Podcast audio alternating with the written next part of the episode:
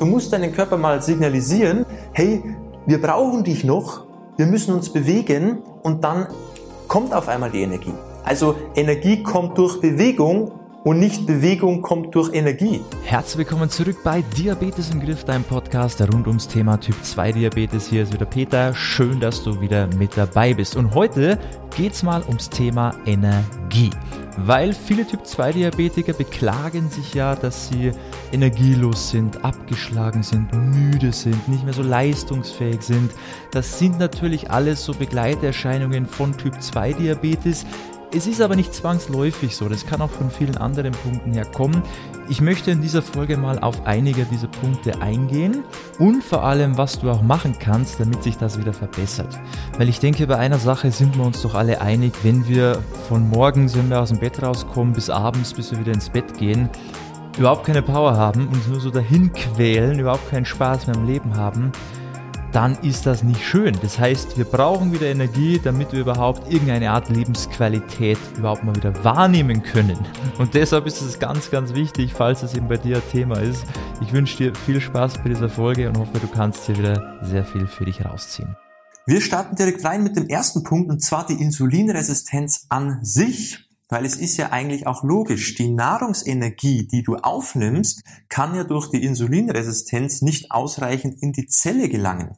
Das heißt, du nimmst Energie auf, die dein Körper aber nicht in der Art verwerten kann. Also fehlt dir ja irgendwo auch die Energie über den Tag verteilt und du hast einfach nicht die Power, die Energie, die du eigentlich haben könntest. Und da verlierst du natürlich viel Potenzial und das merkst du wiederum im Alltag, im Job, bei Hobbys oder nach der Arbeit abends, dass du einfach müde bist, dass du abgeschlagen bist, dass du einfach nicht mehr die Energie hast, die du vielleicht früher noch gehabt hast, als die Insulinresistenz noch nicht so weit fortgeschritten war. Und außerdem laugen dich natürlich auch starke Blutzuckerschwankungen sehr stark aus, weil es ist ja auch Stress für den Körper, das ist anstrengend für den Körper. Wenn du permanent sehr hohe Werte hast, dann gehen sie wieder stark runter, dann gehen sie wieder nach oben. Vielleicht kommen ab und zu auch mal ein paar Unterzuckerungen mit dazu, je nachdem. Das ist etwas, das raubt den Körper Energie, das laugt aus und das merkst du natürlich auch. Zweiter Punkt kann sein, dass es an einem Nährstoffmangel liegt, weil du hast als Typ 2 Diabetiker eh einen höheren Nährstoffbedarf als ein Nicht-Diabetiker. Und meistens ist halt auch die Ernährungsweise von vielen Typ 2 Diabetikern, naja, lässt halt zu wünschen übrig. Irgendwo musste die Krankheit ja auch herkommen. Ja, das kommt ja nicht irgendwo her. Und deshalb ist die Ernährung meistens auch schon ein Grund, wieso du schon zu wenig Nährstoffe hast, plus die schlechtere Aufnahme von Nährstoffen führt halt irgendwo mal zu einem Engpass und es fehlt dir halt irgendwo. Und unser System, unser Körper funktioniert ja aufgrund von Nährstoffen, die er von außen bekommt. Ja, wie beim Auto, wenn wir Sprit rein tanken. Ja, wir brauchen einfach Sprit, damit das Auto fährt und genauso braucht unser Körper auch Nährstoffe von außen, ja, der Sprit von außen, damit die Maschine laufen kann. Und wenn halt der Sprit minderwertig ist oder nicht ausreichend zugeführt wird oder irgendwas Falsches da reingekippt wird in unseren Tank, naja, dann läuft die Maschine halt nicht richtig. Und das kann auch ein Grund sein, warum du vielleicht schon genug isst, aber das, was du isst, so minderwertig ist von der Qualität oder dir eben nicht das liefert, was du bräuchtest, damit du eben nicht so wirklich Power und Energie hast. Und das ist halt ein wichtiger Punkt, weil viele glauben ja, Ernährung bedeutet einfach nur, das muss satt machen, ja, das muss schnell gehen, Hauptsache es ist irgendwas im Magen, aber Ernährung ist halt wesentlich mehr als nur ein Hungerstiller. Und ja, es soll auch schmecken. Das heißt jetzt nicht, dass du dich ja nur noch, es geht nur noch um die Nährstoffsuche und ob das schmeckt oder nicht, ist vollkommen egal. Natürlich gehört es auch dazu, dass Essen schmeckt. Das ist ja auch Lebensqualität.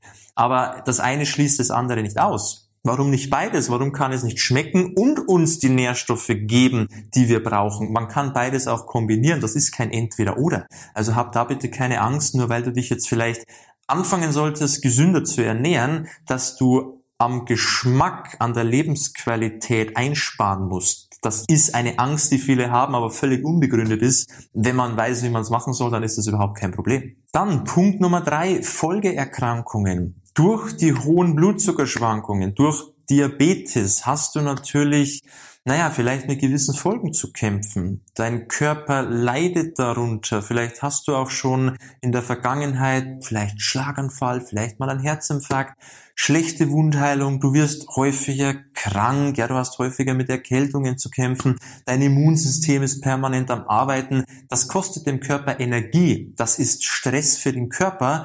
Und um mit Stress besser umzugehen, muss der Körper auch Energie aufbringen, die dir natürlich an anderer Stelle wieder fehlt. Und das merkst du halt im Alltag wieder. Jetzt müssen wir uns natürlich auch Gedanken machen, was können wir jetzt dagegen tun? Weil, okay, jetzt wissen wir, das sind die Probleme, aber so soll es ja nicht bleiben. Wie können wir jetzt dagegen vorgehen?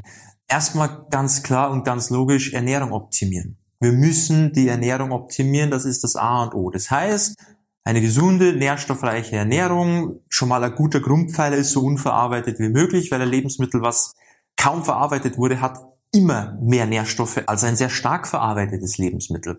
Und wenn du mehr Nährstoffe bekommst, hast du auch automatisch wieder mehr Energie zur Verfügung. Plus, wenn du durch eine gesunde Ernährung an der Insulinresistenz arbeitest, deine Zellen wieder besser auf das Insulin reagieren, die Nährstoffe, die kommen, auch die Glucose, die ja kommt, ja, die sich in der Blutbahn ansammelt, wenn die Zelle das wieder besser aufnehmen können, dann hast du erstens mal nicht so hohe Blutzuckerwerte, was dich ja schon auslaugt, sondern du kannst auch die Energie besser aufnehmen und hast die Nahrungsenergie auch viel effektiver zur Verfügung. Also da würdest du mit einer Herangehensweise mehrere Probleme so auf einmal auflösen und deshalb macht die Ernährung halt auch am meisten Sinn.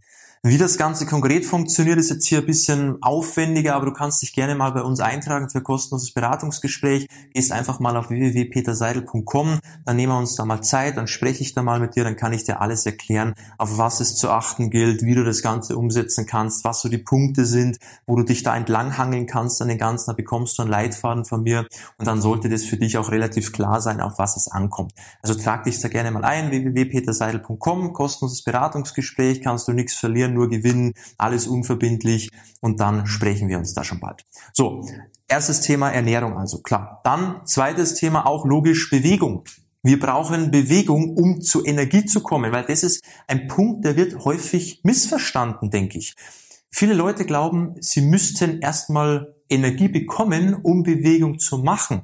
Das ist aber nicht das Thema. Wenn du energielos bist und keine Power hast, dann musst du dich bewegen, um zur Energie zu kommen. Ja, das musst du einmal umdrehen. So läuft das nämlich. Weil wenn du natürlich den ganzen Tag keine Energie hast, nur rumsitzt im Büro oder zu Hause, ja, dann auf der Couch, Fernsehen, du liegst im Bett, so es ist alles immer so bequem. Dein ganzer Alltag ist eben mehr bequem wie was anderes. Sitzt im Auto, im Zug, im Bus, was auch immer.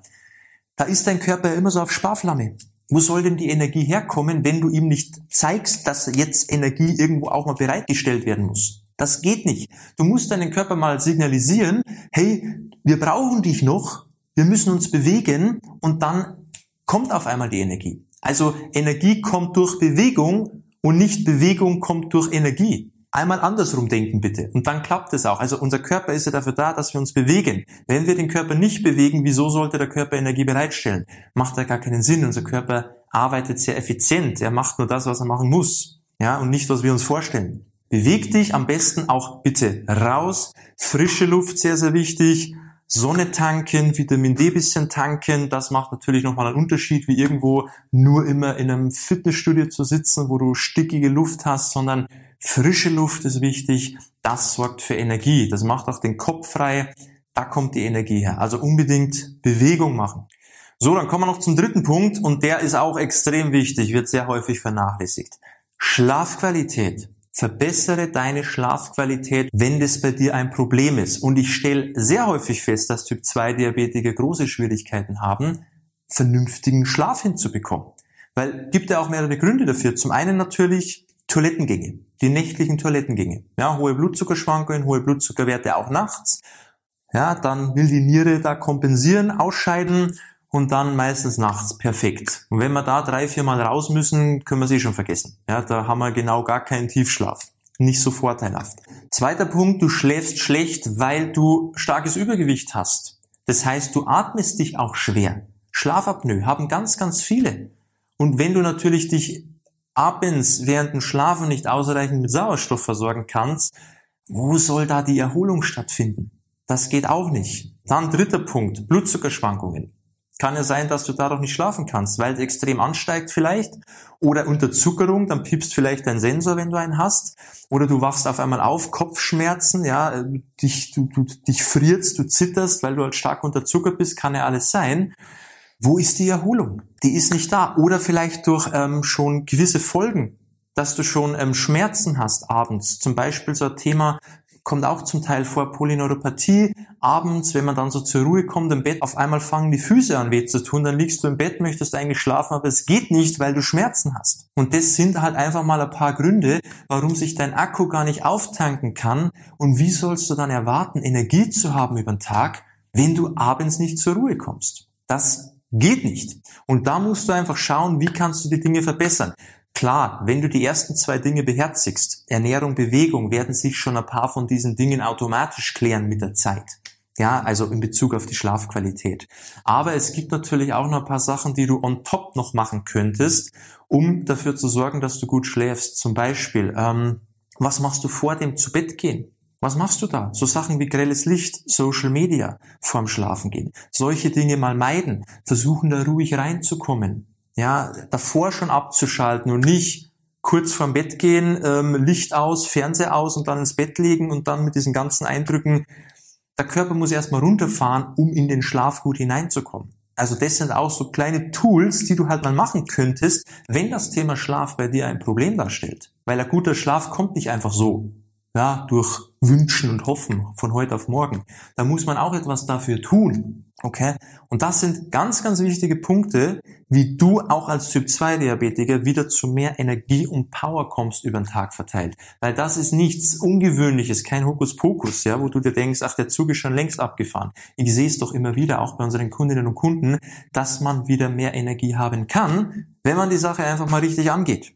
Und wie gesagt, wenn du da auch mal in den Genuss kommen möchtest, wie das Ganze auch für dich ausschauen kann, dann schau mal gerne auf unsere Website www.peterseidel.com, trag dich ein für so ein verbindliche Beratungsgespräch, lass uns da mal sprechen. Ja, und wenn du offen für was Neues bist, wenn du offen bist, auch ein bisschen was dafür zu tun, ja, nicht nur zu hoffen, dass sich das alles von selber regelt, sondern auch aktiv an deiner Gesundheit arbeiten möchtest, dann können wir dir da natürlich helfen. Dann lass uns da mal sprechen, dann finden wir da auch für dich einen Weg, der funktioniert und für dich auch einfach umsetzbar ist und natürlich auch in deinen Alltag passt. Also trag dich da gerne mal ein, www.peterseidel.com, dann hören wir schon bald voneinander und ansonsten hoffe ich, du hast wieder was mitnehmen können. Ich hoffe, du bist beim nächsten Mal wieder mit dabei und bis dahin wie immer beste Gesundheit. Ciao, mach's gut, dein Peter.